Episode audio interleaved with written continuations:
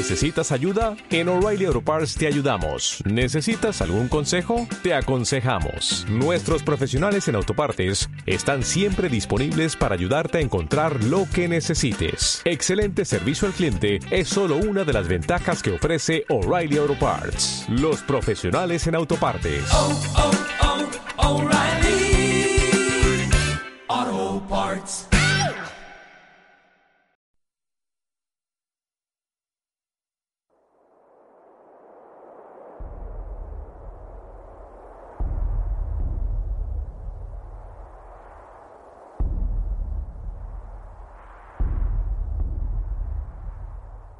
En su paso desde África a la isla de Eritia, que muchos identifican con la isla de León, hoy San Fernando de Cádiz, Hércules, el hijo de Zeus, hubo de cruzar el territorio del gigante Anteo, que desafiaba a luchar a todo el que pisaba sus dominios. Parece que en el decurso de tan titánica batalla, un golpe de hombro del héroe abrió la tierra. Así se formó el estrecho de Gibraltar.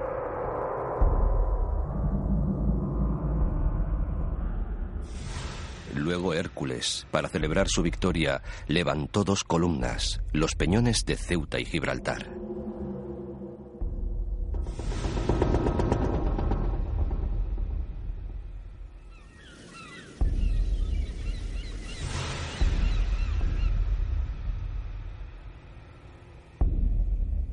Siglos más tarde, el emperador Carlos, que fue primero de España y quinto de Alemania, incluyó en el escudo de su reino del sur aquellas columnas, rodeándolas de una banda con dos palabras, plus ultra, más allá. Sin duda una alusión a las colonias americanas, aquel imperio en el que jamás se ponía el sol.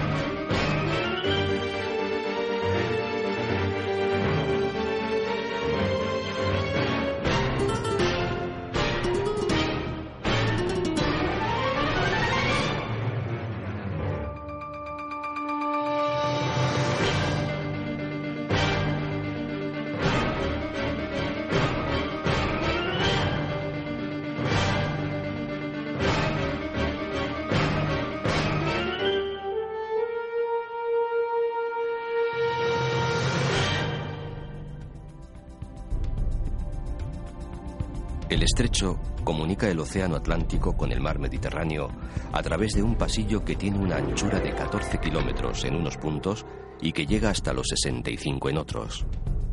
Por él han navegado dioses, héroes griegos, guerreros cartagineses, ejércitos romanos, invasores moros, soldados españoles, marinos de toda Europa.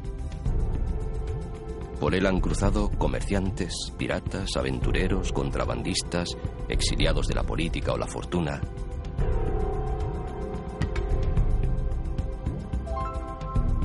Ha sido y es parte importante de nuestra historia y nuestra cultura, y está abrigado por hermosísimas bahías que guardan ciudades legendarias.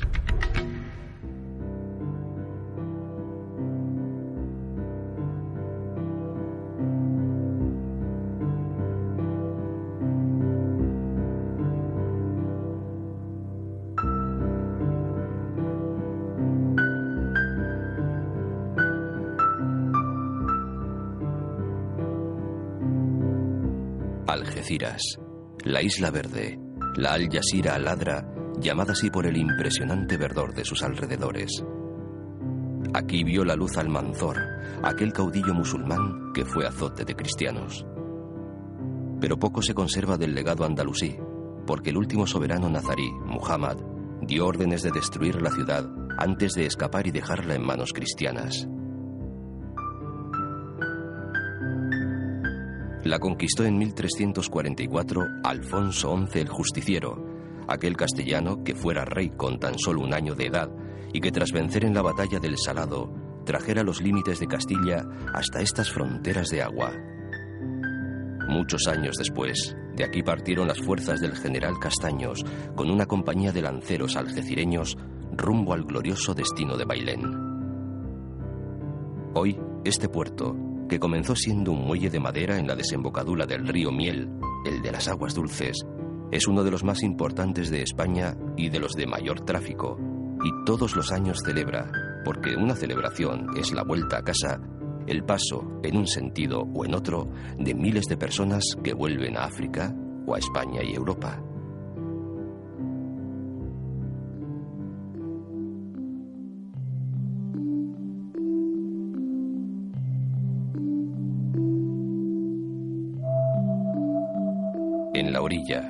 Antigua ciudad fenicia de Cartella, hoy San Roque, sobre un castro amurallado que desciende hacia la ribera del Guadarranque.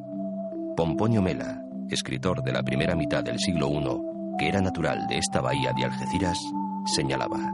Más adelante se abre un golfo en el cual está Cartella, que algunos creen es la antigua Tartesos. Cuenta la tradición y asegura una placa conmemorativa que aquí se dio el primer pase a un toro usando una muleta, el artista Manuel Ballón el Africano.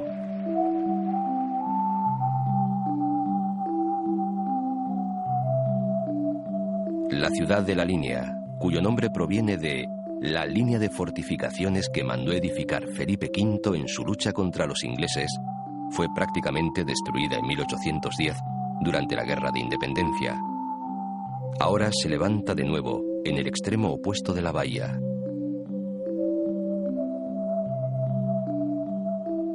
Se extiende alrededor del vértice de su plaza de toros, porque en estas latitudes no hay pueblo sin coso taurino, teniendo como fondo el Peñón, una de las míticas columnas que en la antigüedad marcaban los límites del mundo conocido. El Peñón es como la punta de una lanza, montaña áspera, recortada hacia levante, febril y bulliciosa hacia poniente, donde surge, entre un dédalo de estrechas calles, el pueblo de Gibraltar, Jebel Tarik, el monte de Tarik.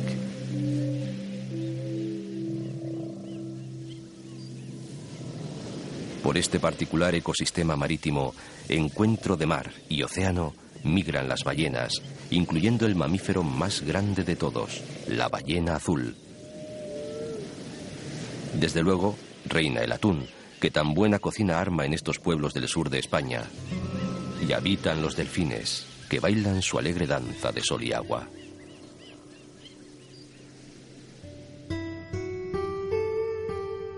Por la bahía de Algeciras ha habido siempre una picaresca que retratan muy bien los versos de José Carlos de Luna. Barquito de vela, ¿a dónde va? A Gibraltar. ¿Me quiere llevar? No, hijo, que voy a un alijo en la calle real.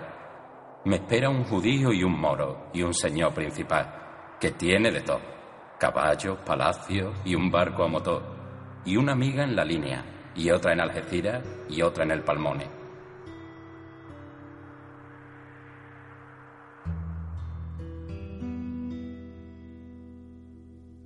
Al entrar en el Mediterráneo, desde el estrecho, el mar de Alborán, que se extiende hasta el Cabo de Gata, y costeando el litoral africano el Cabo de Tres Forcas. En su base este se alza la ciudad de Melilla, favorecida por sus puertos naturales que desde los más primitivos tiempos utilizaron fenicios y romanos. Los primeros la bautizaron Rusadir, y hoy la clásica ánfora sidonia es el símbolo de la ciudad y uno de sus distintivos.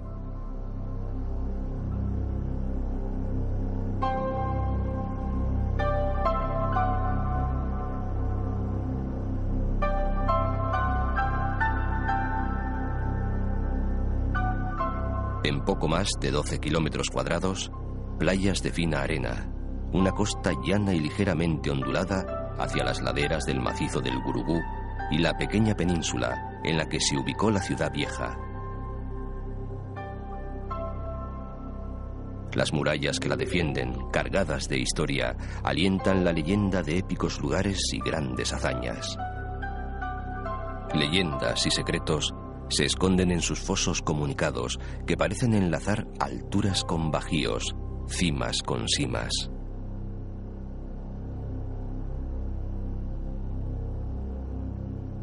Desde el siglo XVI, Melilla se atrinchera en esta suerte de laberínticos fosos y murallones. Es lo que los lugareños llaman la ciudadela o pueblo. Fue una batalla, la de Watras, en 1860, la que obligó a establecer los límites actuales de la ahora ciudad autónoma. Una guerra que propicia una época de esplendor, un nuevo urbanismo trazado por ingenieros militares y una arquitectura de estilo Art Nouveau y Art Deco que la convierten en una de las ciudades mediterráneas más importante en el estilo modernista.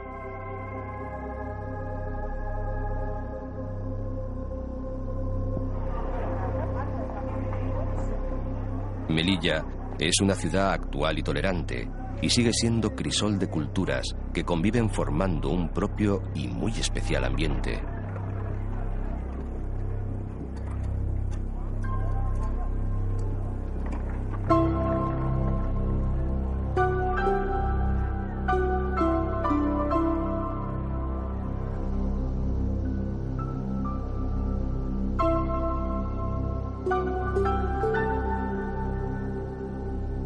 Las islas Chafarinas, al este de Melilla, fueron en tiempos pasados, como casi todas las de ese litoral, refugio de piratas y ladrones.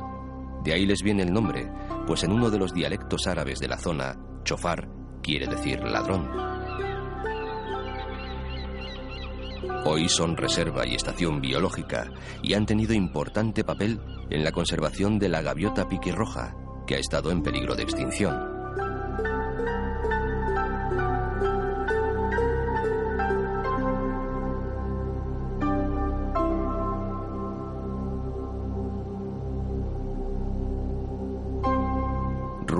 Oeste, en la bahía de Alcemas, casi a tiro de piedra de la costa, tres islas, el Peñón, la isla de Tierra y la isla del Mar.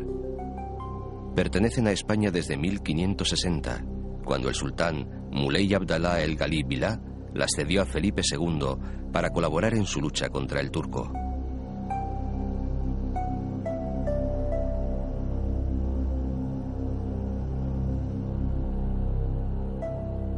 Siguiendo la singladura, el peñón de Vélez de la Gomera, en la desembocadura del río Bades. Un gran peñasco triangular unido por un pequeño puente de madera a una isleta llamada de San Antonio. En 1508, una expedición española expulsó a los piratas que se refugiaban en ella. Desde entonces, su faro ayuda a la navegación en esta parte del estrecho.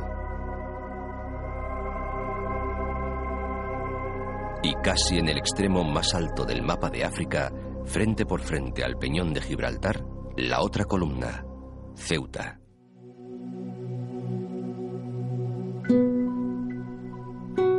Es muy probable que su fundación esté directamente ligada a las factorías de salazón del pescado, lo que no es de extrañar, porque su situación estratégica sobre el estrecho la convertía en poderosa factoría pescadora.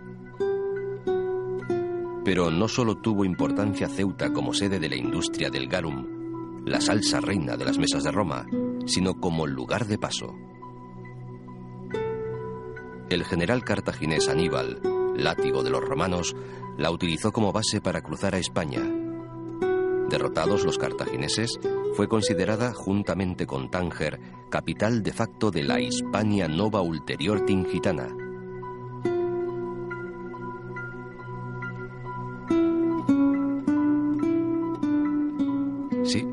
Ceuta mezcla la guerra y el amor. Es fortín y puerto.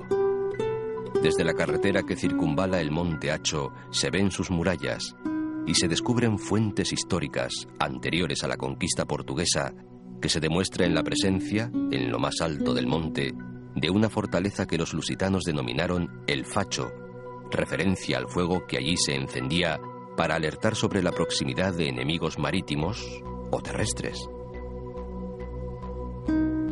El recinto fortificado hispano-portugués penetra las aguas como si quisiera zarpar, navegar por ellas.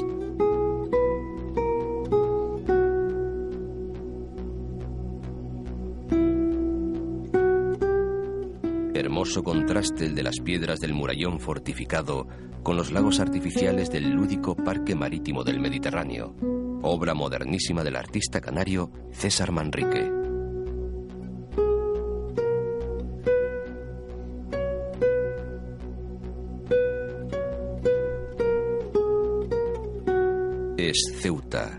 Ciudad que enamora.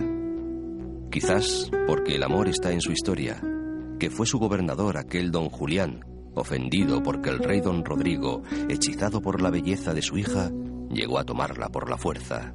Realizó el conde su venganza, permitiendo el paso a Tarik, general de los bereberes, para que conquistara España. Si duermes, rey don Rodrigo, despierta por cortesía, y verás tus gentes muertas y tu batalla rompida, y tus villas y ciudades destruidas en un día. Si me pides quién lo ha hecho, yo muy bien te lo diría. Ese conde don Julián, por amores de su hija, porque se la deshonraste y más de ella no tenía.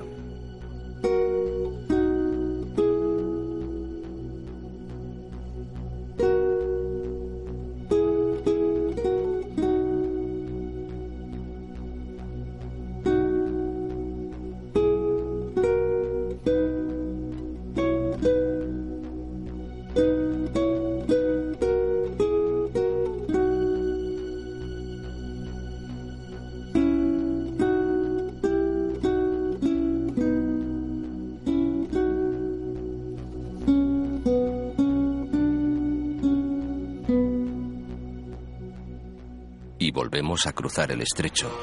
Algo aparentemente sencillo, una travesía que puede costar poco más de una hora o una eternidad. La vida, para los que buscan en los confines de Europa una nueva existencia.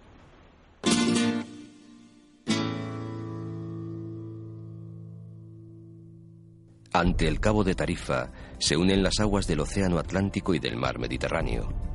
Quizás es el maridaje de ambos mares lo que provoca las olas y el viento tan propicios para practicar una de las actividades acuáticas más en boga, el windsurf.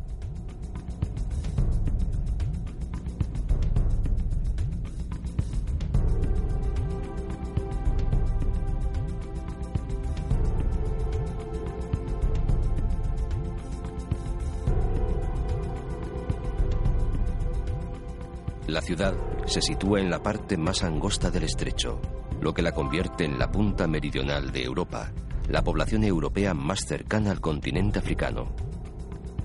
En 1862, un escritor francés, el barón Charles de Davilliers, hizo un viaje por España acompañado de su fotógrafo particular, nada menos que el dibujante Gustavo Doré. De Tarifa, lo que más les impresionó fueron sus mujeres famosas entre las andaluzas por su belleza.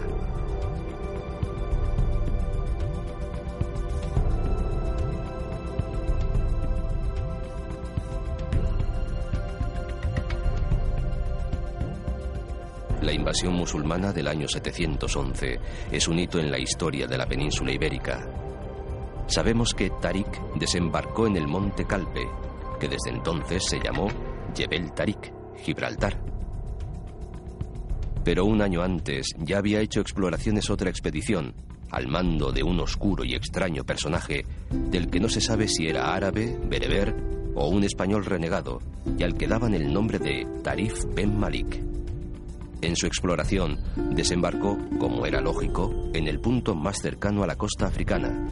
Seguramente iban disfrazados de pescadores de atunes, eficaz atuendo para llegar a unos pueblos que vivían de la industria de la salazón. Desde entonces se llamó Tarifa.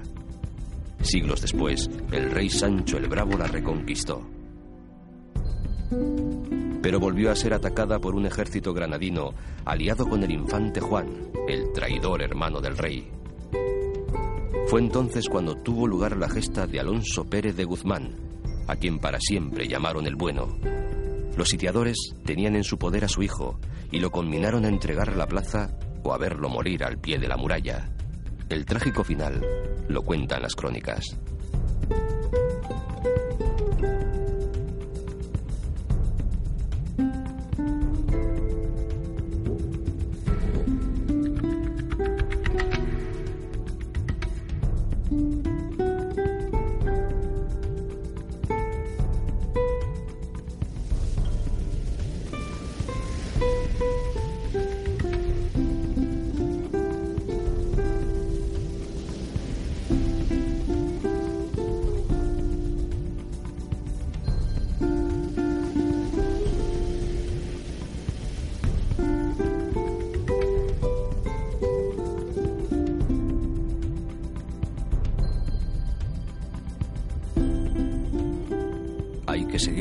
Zigzagueante línea de arena y mar para toparse con las ruinas de Puela Claudia, la ciudad bética del siglo II.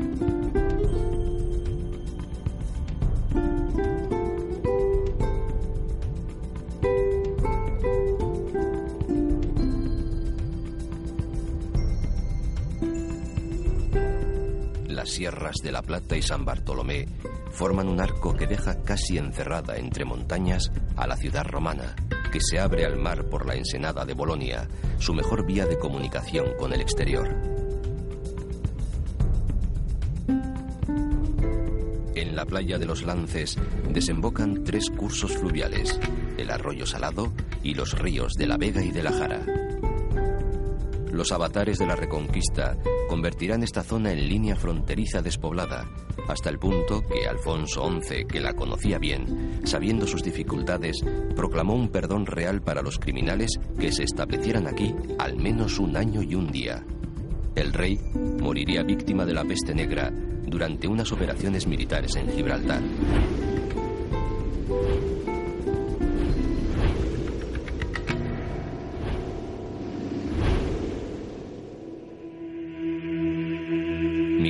Cervantes, en la ilustre fregona, habla de Zahara de los Atunes, llamándola el finibusterre de la picaresca, porque en la dura tarea de la almadraba se refugiaban pícaros, aventureros y perseguidos por la justicia.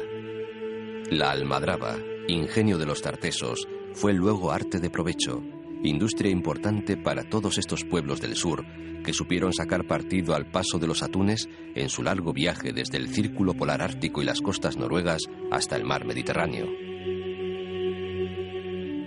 Hoy, frente a donde se localizaban esas almadrabas, se erigen modernas urbanizaciones. En los inicios del siglo XIV, Zahara, que significa flor en árabe, es cedida con el territorio de Vejer al bueno de don Alonso Pérez de Guzmán, con el que comienza el señorío de los Medina Sidonia. A su torre castillo se refiere Cervantes cuando escribe Pero toda esta dulzura que he pintado tiene un acíbar que la amarga, y es no poder dormir sueño seguro, sin el temor de que en un instante los trasladan de Zahara a Berbería. Por esto las noches se recogen a unas torres de la marina, y tienen sus atajadores y centinelas.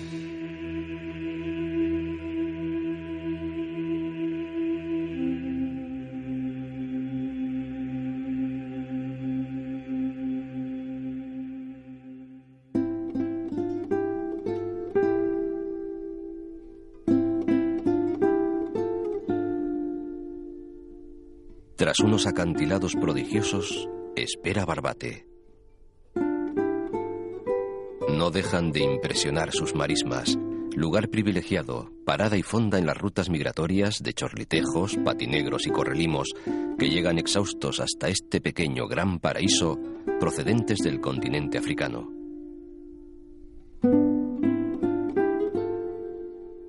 Barbate, cargado de historia por la presencia de fenicios, romanos y árabes, es un municipio fundamentalmente pescador, esencialmente turístico y puramente gaditano.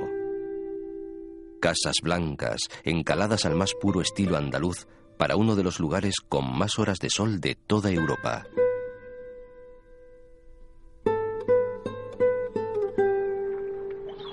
Y en su entorno todavía se puede vivir la belleza salvaje del último paraíso de estas costas.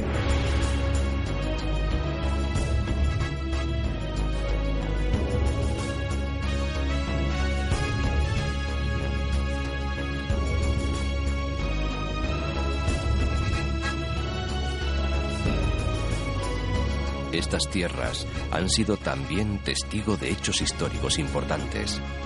En 1311, Alfonso XI de Castilla vence a los musulmanes en la batalla del río Salado.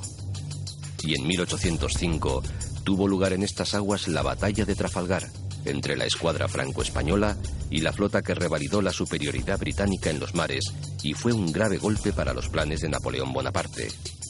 En la batalla, Nelson, comandante de la flota inglesa, y Churruca fueron heridos mortalmente aunque continuaron mandando sus barcos hasta el fin. El español, capitán del San Juan de Pomuceno, cañoneado por seis barcos en formación, mandó clavar la bandera.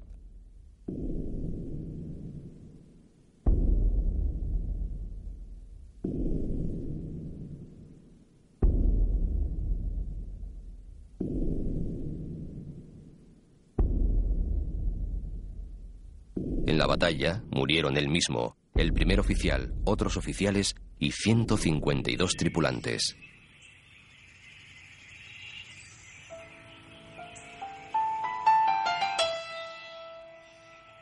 Como contraste, coronando un alcor, recortándose contra el cielo si la vemos desde la tierra, dominando la tierra si la vemos desde el cielo, Vejer de la Frontera. Un milagro blanco conservado en un escenario de corsarios y berberiscos.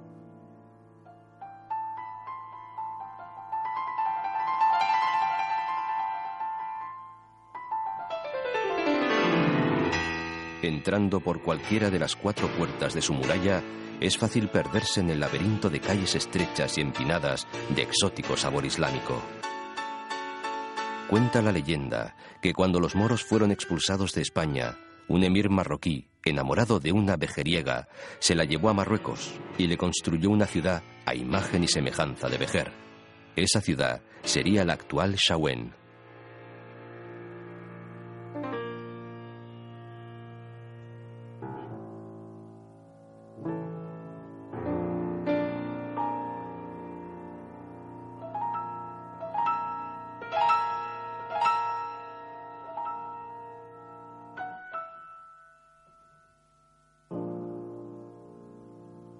Desde la privilegiada posición de su casa ducal de Medina Sidonia, los Pérez de Guzmán vigilaban sus intereses en las pesquerías sin perder de vista a Barbate.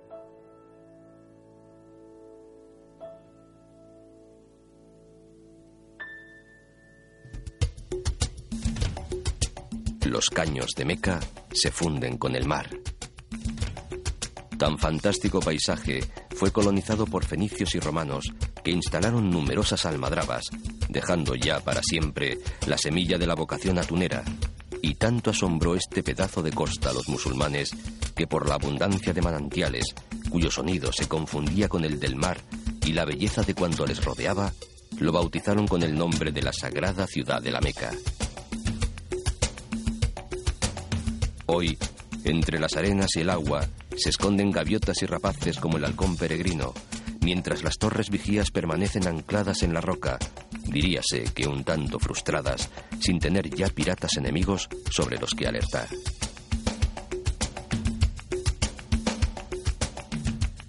Conil es también pueblo de pescadores. Árabe en el trazado de sus calles, blanco en el caserío que se inclina hacia la playa. Ya romanos y visigodos supieron aprovechar su buena situación para construir un puerto importante antes de que la conquista mora le hiciera depender de Vejer.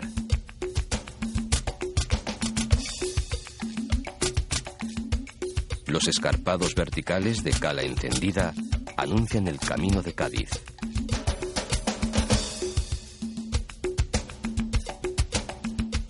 En la proximidad de Chiclana, San Quipetri y su puerto deportivo, y su magnífico campo de golf de hermosos greens situados en lo mejor del mundo. Cuenta algún Cádiz romántico y soñador, que los hay, que cuando el golpe es lo suficientemente bueno, la pelota se eleva hasta desaparecer en las alturas. Asegura que no vuelve a caer porque queda flotando en los cielos de Chiclana, contemplando seguramente el castillo construido por los fenicios sobre un templo dedicado a Hércules Melcar. En él se inspiró don Manuel de Falla para escribir su Atlántida, que no en balde, dicen los que saben, que la capital del continente desaparecido estaba por estas tierras. Uno de sus reyes pudo ser aquel Gerión de las tres cabezas al que Hércules le robó los toros. Ya por aquel entonces se criaban toros por estas tierras.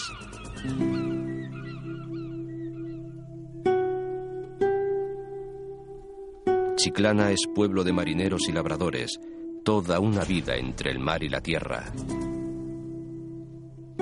Pega el calor en esta zona, pero el ingenio de sus artesanos hace recipientes de barro cocido y poroso que dejan escapar cierta cantidad de agua que al refrescarse con el aire enfría la de dentro, vasijas que ya importaban los romanos. Alcazarras se llaman. Un ilustre viajero francés del siglo XIX menciona haber oído unos tanguillos. Para el cazarra chiclana. para Trigo Trebuena y para Niña Bonita, San Lucas de Barrameda.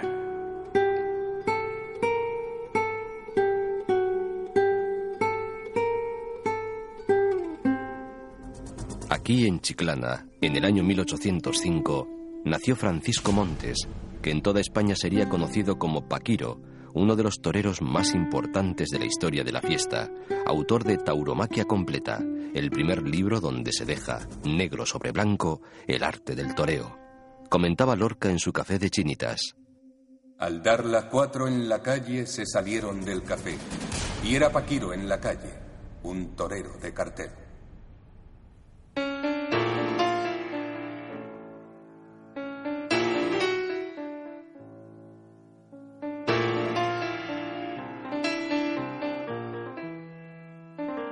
La isla de León se ubica una de las mayores ciudades de la bahía de Cádiz, San Fernando, o la isla, patria chica de Camarón. Chato de la isla dice por alegrías. Un baluarte invencible es la isla de León, porque con los gaditanos no pudo Napoleón.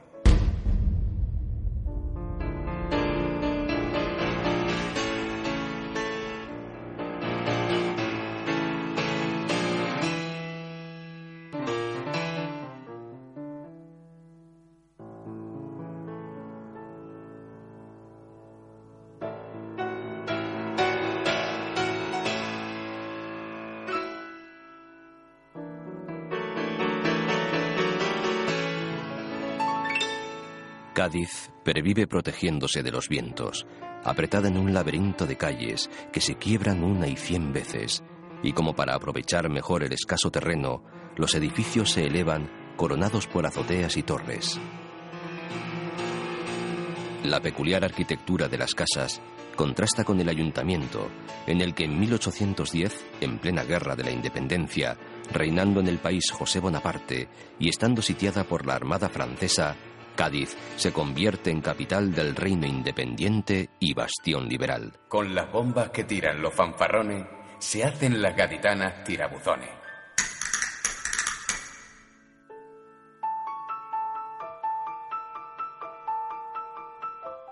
Aquí se constituyeron las Cortes del Reino de España, que darían como fruto la Constitución Liberal de 1812, la célebre Pepa, que sin embargo, dos años después, el rey Fernando VII declararía nula y sin ningún valor ni efecto, como a los demás decretos de aquellas cortes gaditanas.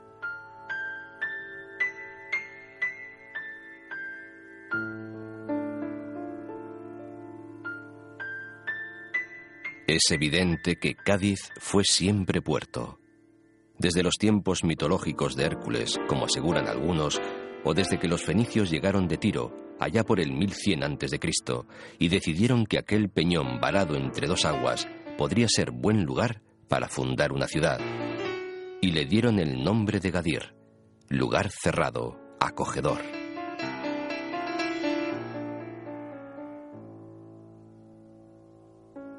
Más tarde, el puerto fue pieza estratégica en las guerras púnicas. Derrotados los cartagineses, Cádiz comienza una luna de miel con Roma. De Cádiz habían de ser los vinos, de Cádiz habían de ser las cerámicas y las ánforas, de Cádiz habían de ser los caballos, pero sobre todo, de Cádiz deberían ser las bailarinas, las improve gaditane, como las llama Marcial, el poeta hispano-romano. Fueron célebres en todo el mundo conocido por sus bailes voluptuosos y por su manera de hacer repiquetear las bética cruzmata, o sea, las castañuelas.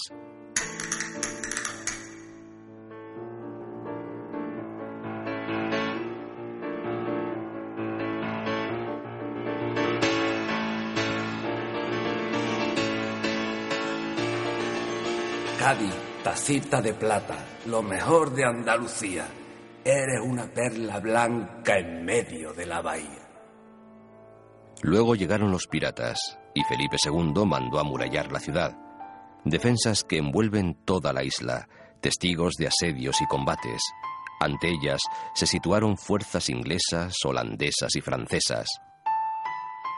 Torre Tavira fue parte del llamado Palacio de los Marqueses de Recaño, y una más, tal vez la principal, de las más de 160 torres que en el siglo XVII tenía Cádiz para vigilar sus puertos, construidas por los ricos comerciantes que controlaban desde casa la llegada de sus barcos.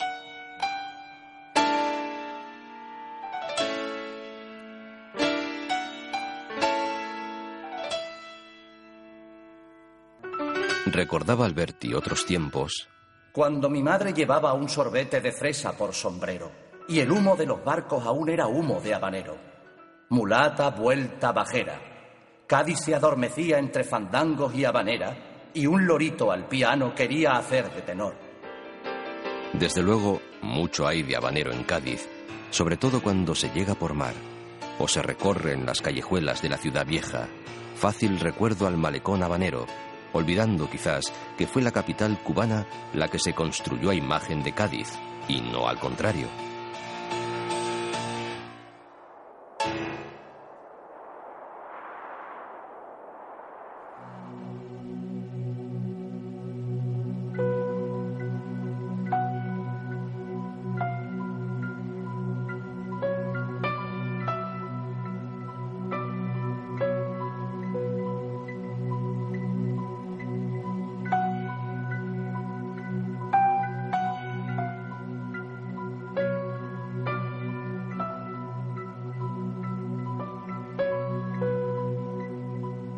Del Trocadero separa la isla de la tierra continental. Sobre los fangos salustres de la bahía cantaba Alberti. Y ya estarán los esteros rezumando azul del mar. Dejadme ser, salinero, granito del salinar. El océano se esconde en un laberinto de playas y dunas, caños y esteros, salinas y pinos. Una lengua de tierra forma el coto de los saboneses, interrumpido por el caño del Caserón, último tramo que comunica al río con el mar.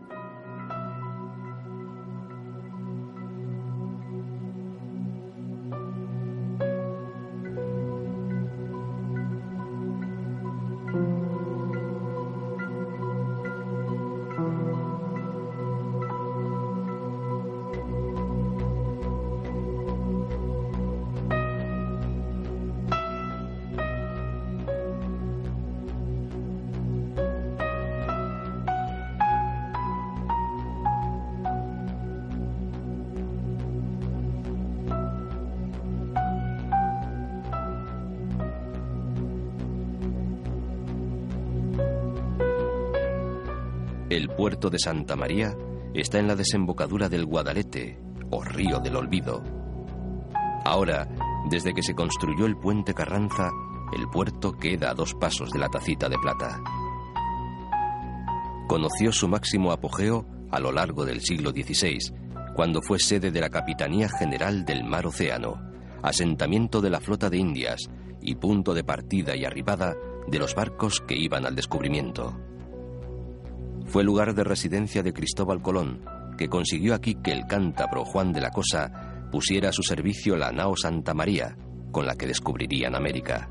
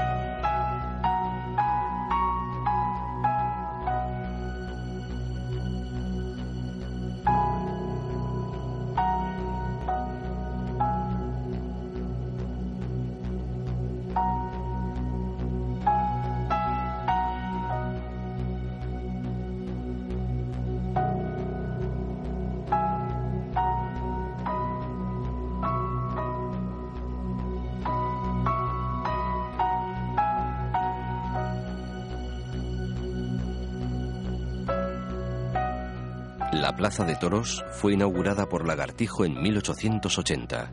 Ha visto torear a todas las grandes figuras del toreo. Aquí nació Rafael Alberti, el gran poeta que abrazó entero el siglo XX y que reflejado en estas aguas vio dos veces el paso del cometa Halley.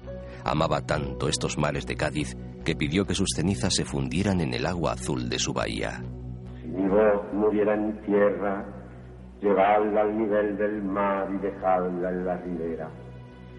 Llevadla al nivel del mar y nombradla capitana de un blanco bajel de guerra.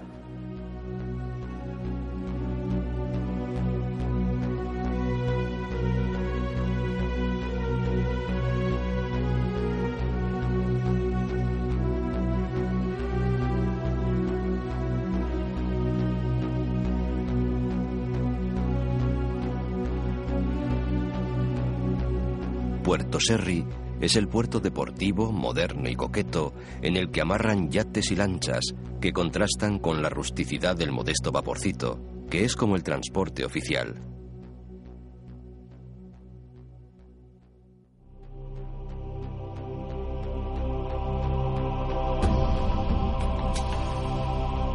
Jerez, como tal, no tiene carácter de ciudad hasta la llegada de los berberiscos de Tarik, aunque el griego Genofonte hablaba cuatro siglos antes de Cristo de los caballos de la Baja Andalucía. Para que no le falte de nada, a lo largo de su historia ha sido influenciada por distintas culturas, y de ahí sus nombres, la Shera fenicia, la romana Ceret, la Sherish musulmana y finalmente la Sherez, Jerez cristiana.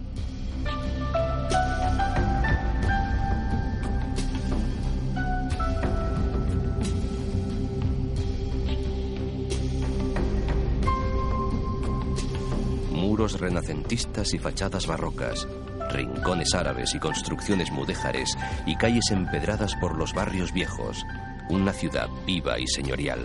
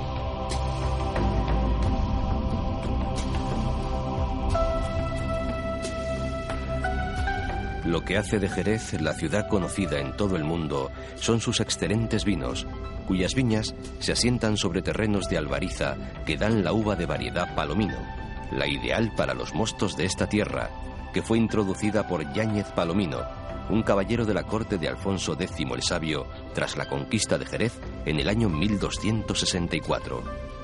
Luego, a la uva Pedro Jiménez parece que la trajo allá por el 1680 Pieter Siemens, un soldado alemán de los tercios de Flandes.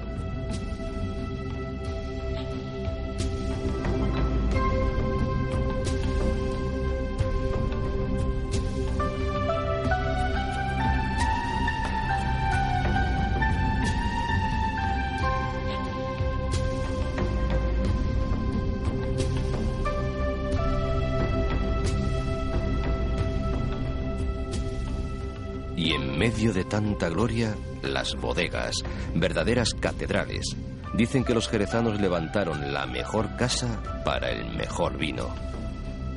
Un buen aficionado a estos caldos y excelente propagandista fue William Shakespeare, que puso en boca de uno de sus mejores personajes, el grueso y jocundo Falstaff, Si mil hijos tuviera, el primer principio humano que les enseñaría sería abjurar de toda bebida insípida y dedicarse al jerez.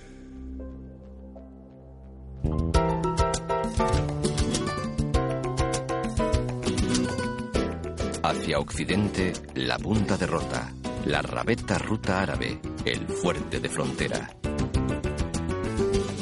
El corazón de la ciudad es medieval. Por encima asoman los cinco torreones almenados del Castillo de la Luna, atribuido a Alfonso Pérez de Guzmán, construido sobre los restos de un ribat musulmán. Los roteños lo consideran su símbolo y lo tienen en el escudo de la villa.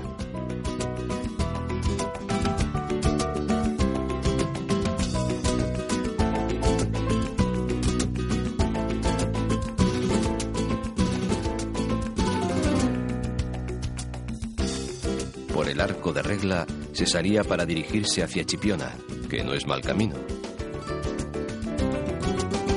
La costa se sucede en largas playas atlánticas.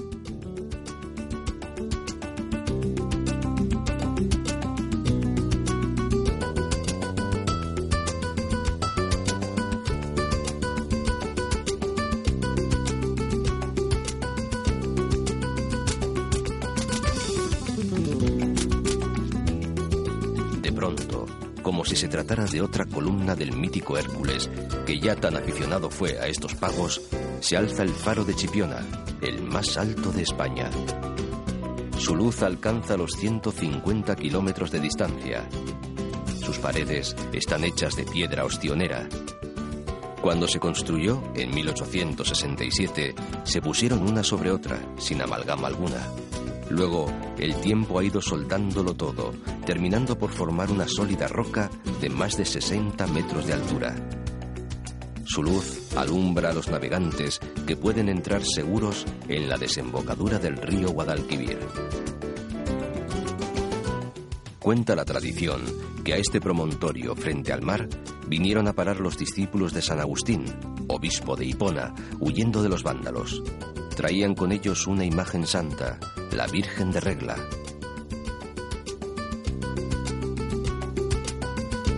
Chipiona fue a finales del siglo XIX balneario y localidad de veraneo de la aristocracia. Aquí acudían los duques de Montpensier y con ellos sus tres hijas. Una de ellas, María de las Mercedes, fue la malograda esposa de Alfonso XII, rey de España. Flor efímera, pero cuyo recuerdo quedó en el pueblo español como testimonia la conocida canción.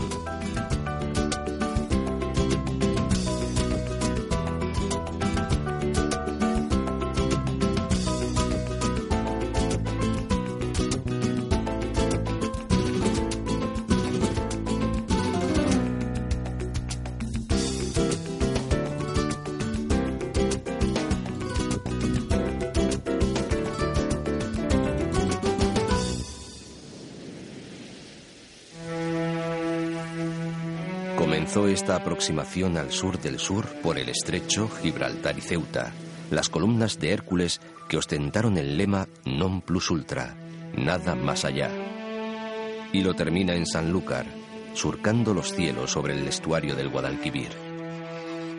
Siguiendo a los flamencos de Doñana, que vuelan hacia parajes más cálidos, más allá, siempre más allá.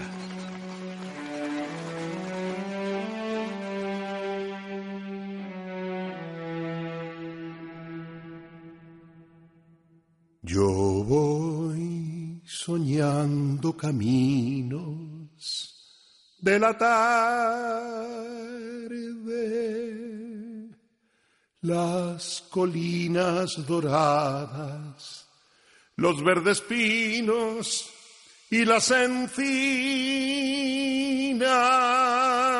a donde el camino irá a dónde el camino irá. Yo voy cantando viajero a lo largo del sendero, la tarde cayendo está, La tarde cayendo está.